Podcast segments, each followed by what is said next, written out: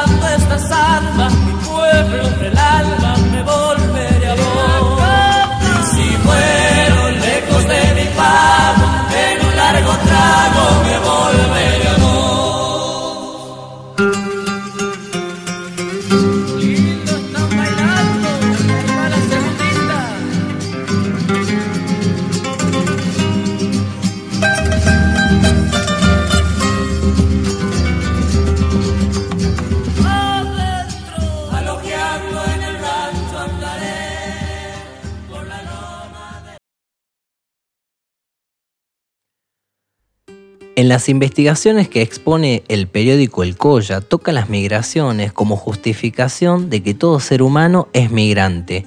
Claro que es así para quienes amamos la libertad, pero la transhumancia lleva en su interior algo que inexplicablemente nos hace preguntas. Las redes internacionalistas de los anarquistas en América, principalmente Salta con Bolivia o Max Netleu, México con Flores Magón, obligó a muchos a cambiar de paisajes por las famosas giras de propaganda. Claro es el ejemplo de la presencia de Pietro Gori en la Plaza 9 de Julio o el periodista Anderson Pacheco en la Biblioteca Popular Pedro Kropotkin de La Quiaca. No puedo ahondar en estos temas tan complejos sobre la migración anarquista con fines propagandísticos o políticos. Puede que algunos antropólogos puedan explicarme por qué pequeñas castas o tribus caminan todos los años desde Tartagal hasta Villamonte en Bolivia.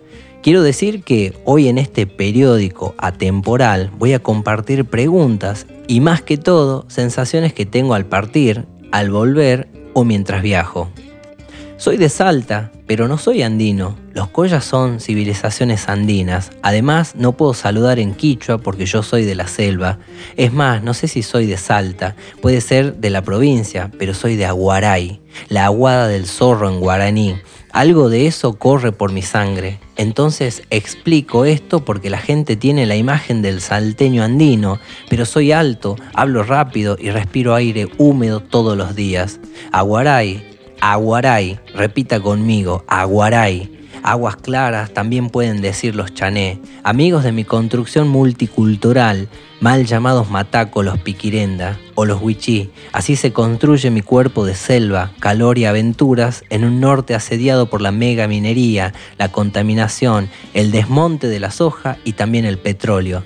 Ahí es donde descubrí el espíritu del rococo que canta a diario el pimpín tribal haciendo danzar toda esta diversidad al ritmo de la vida. Periódico Alcoya. La leyenda del Ucumar. ¿Habrás escuchado hablar alguna vez de la criatura más extraña que existe en el norte argentino? Le dicen el Ucumar, tan peludo como espantoso, cuyos rasgos humanoides los convierte en una verdadera bestia, que merece ser temida. Aunque vive en cuevas, en la profundidad de las yungas o la quebrada, habita en la mente de los pobladores de las tierras salteñas. Ahora te invitamos a adentrarte en la, en la fascinante historia del, del Ucumar, el señor del terror. Sin duda, es, es uno de los seres sobrenaturales más terroríficos de la cultura popular de nuestro país. Dicen que rapta mujeres y las, y las lleva a su escondite y la obliga a tener su descendencia. En el caso de los hombres ocurre lo mismo. También las hembras secuestran a los hombres para tener hijos. Esta leyenda se ha dicho hace mucho tiempo. Para, para, los, que, para los que iban a los territorios salvajes, los asustaban.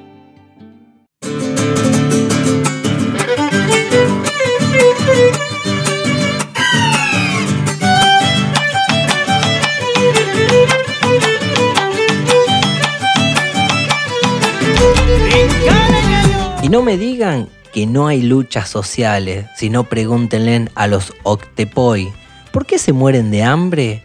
Y lo que nos hicieron con el agua, pero Aguaray salió a la lucha. Y digo esto aunque no hayan registro. Por acá pasó Juan Riera, camino a Bolivia en su exilio. Creo que vi pasar la barba de Liber Forti también. Y uno que otro abuelo de acá tienen ejemplares del periódico La Frontera, a donde estos ácratas colaboran, repitan conmigo, Aguaray. ¿Ya se lo grabó? Entonces sienten lo mismo que yo. ¿Vio qué lindo suena? Aguaray, agua, mucha agua, selva, calor, insectos, vida, Aguaray. Esta leyenda habla de acerca de por qué nuestra ciudad se llama Aguaray. Cuenta que en los días chané, en una mañana el sol estaba muy bajo y muy rojo, parecía de fuego. Esto alertó mucho a sus habitantes y ellos pensaban ¿Qué nos quiere decir el sol? Que va a haber guerra, muerte o hambre. Los ancianos sabiamente y rápidamente supieron lo que el sol le quería decir y dijeron, habrá guerra entre hermanos.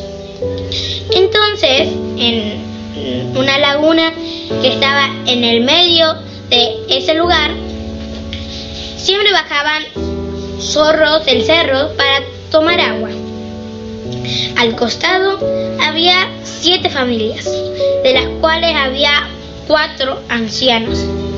Estos se llamaban Obacha, Maitoso, Cumbariundú y Taeré, que cuidaban al cacique Bocapollo, que era muy cuidadoso con con su pueblo hasta quería hacer guerras muy grandes si hacía falta.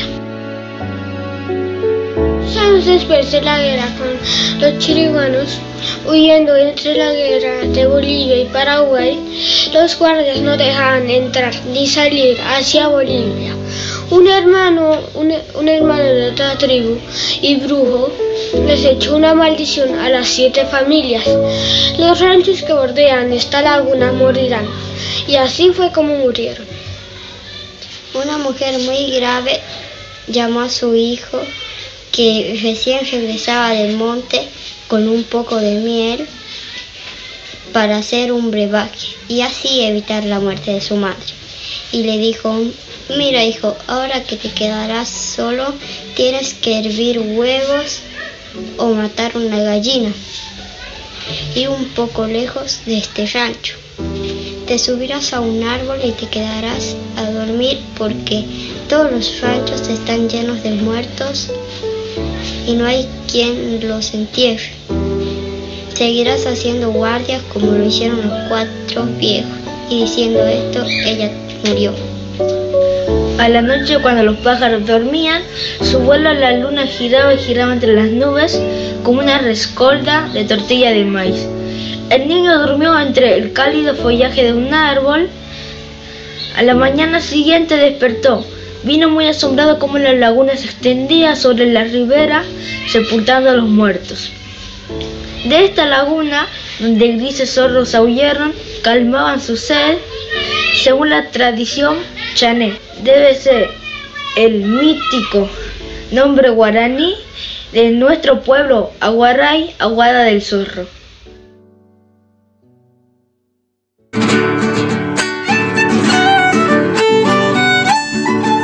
Aguaray, se lo repito para que vea que sigue sonando lindo. Aguaray, ahí me hice chango, no me pude quedar, había que estudiar en Salta. Prosperidad, Aguaray, desempleo, migración, adiós patria mía. Pero pucha, qué burro. Si yo no tengo patria, nací en la selva, encima nieto de inmigrantes, entonces podemos decir que soy una apátrida, como Elise Recluse, migración, libertad e identidad. ¿Y qué hago con eso que pienso que soy? ¿Para qué me mudé? ¿Por qué no me vuelvo? En el trabajo, al llegar, los compañeros me dicen, Aguaray. Por ejemplo, la semana pasada me llama Diego y me pide colaborar con el periódico y me dice, ¡Eh, Aguaray! Estoy hecho acá, ayúdame con el colla. ¿Será que me llamo como el lugar que me gusta y las otras personas pueden verlo? ¿Qué tiene que ver esto con la libertad? en que tomé la decisión de adaptarme al desierto sin sufrir el síndrome de aculturación, abierto mentalmente a la exploración. No vuelo porque ya estoy allá y viajo siempre pensando en esta libertad que tengo de ir y venir mientras me quejo, por supuesto. Por si le quedan dudas, busque en Google Traumas de Papichi. Ahí van a ver que todo esto es cierto. Hasta tengo una guía turística de Aguaray. Visite Aguaray, se lo recomienda Aguaray obvio. No vaya a Salta, vaya a Guaray. Y para finalizar les digo a todos, salud y libertad para todos los compañeros migrantes. Abrazo de Mataco, porque allá no usamos poncho, hace mucho calor. Quise cortar una flor, entré al jardín del olvido. Un jardín con tantas plantas, ninguna había florecido.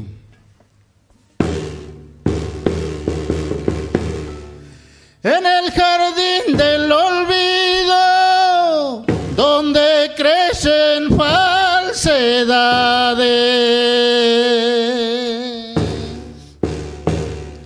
Solía conquistar amores, me dio las dificultades. corazón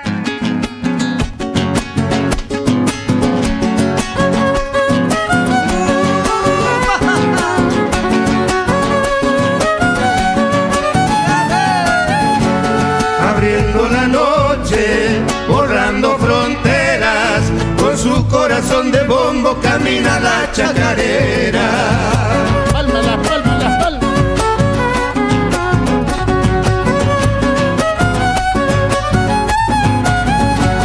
Se amaca en el viento, contempla los mares. Pregunta con una copla por sus hermanos de sangre.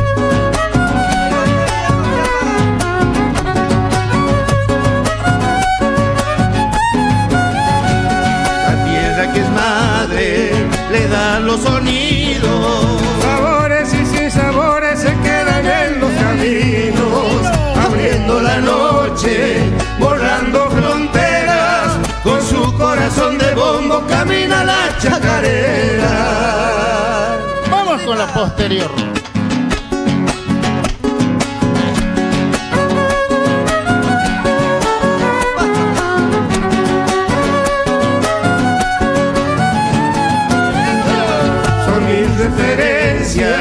la miel y la arena, un patio y un algarrobo,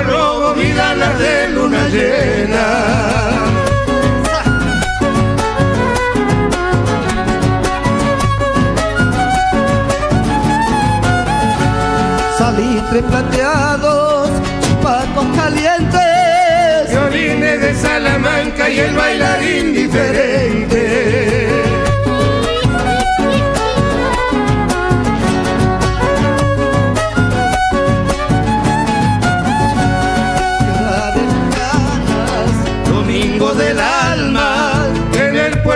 ojos ojos se amarra nuestra añoranza, abriendo la noche, borrando fronteras, con su corazón de bombo camina la chacarera.